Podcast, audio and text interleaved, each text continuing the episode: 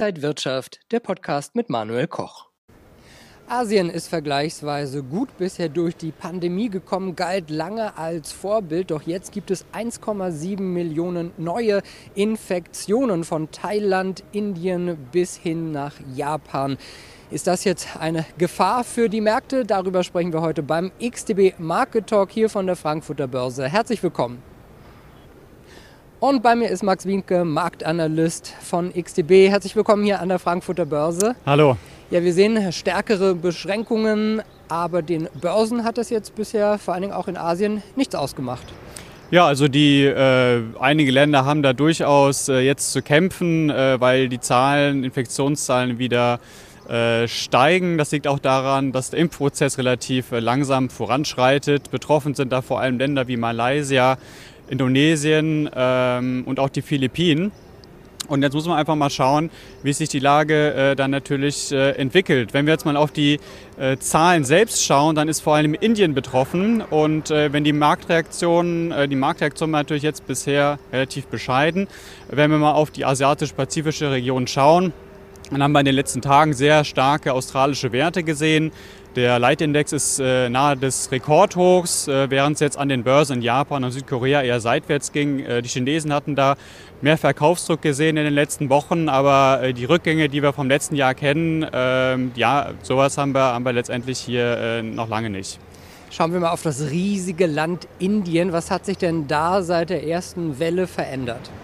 Also die zweite Welle, die jetzt im März begann, die hat die erste Welle deutlich übertroffen. Wir haben eine Ausbreitungsgeschwindigkeit, die sich seitdem jetzt verdoppelt hat. Wir haben das Gesundheitssystem, was so stark belastet ist wie zu Beginn des äh, Einbruchs und die Bedingungen verschlechtern sich jetzt von Tag zu Tag. Also die täglichen Infektionszahlen haben äh, ja, neue Rekorde erreicht.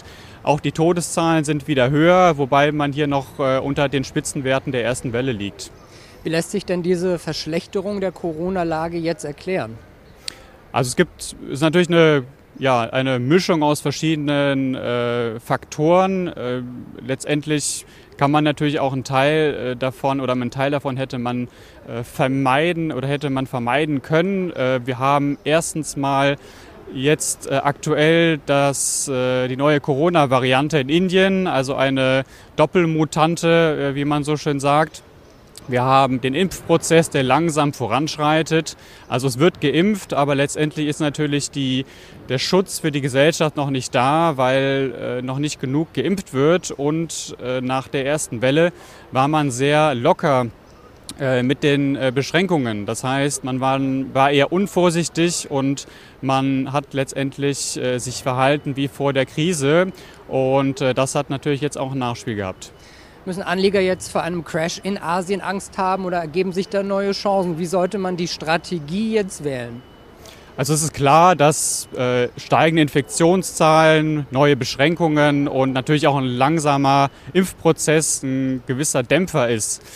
Ähm, was wir aber auch wissen, ist, äh, dass die Anleger da wahrscheinlich deutlich weniger nervös reagieren werden wie jetzt im letzten Jahr, weil wir, sage ich mal, den Prozess ja schon mal durchlebt haben.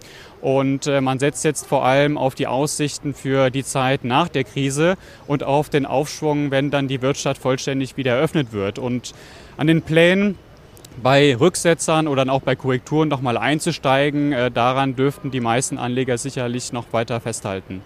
Also wie immer, die Börsen schauen schon weiter in die Zukunft. Dankeschön an Max Winke, Marktanalyst bei XTB und Ihnen, liebe Zuschauer, vielen Dank fürs Interesse am XTB Market Talk für diese Woche. Mehr Infos gibt es noch auf xtb.com.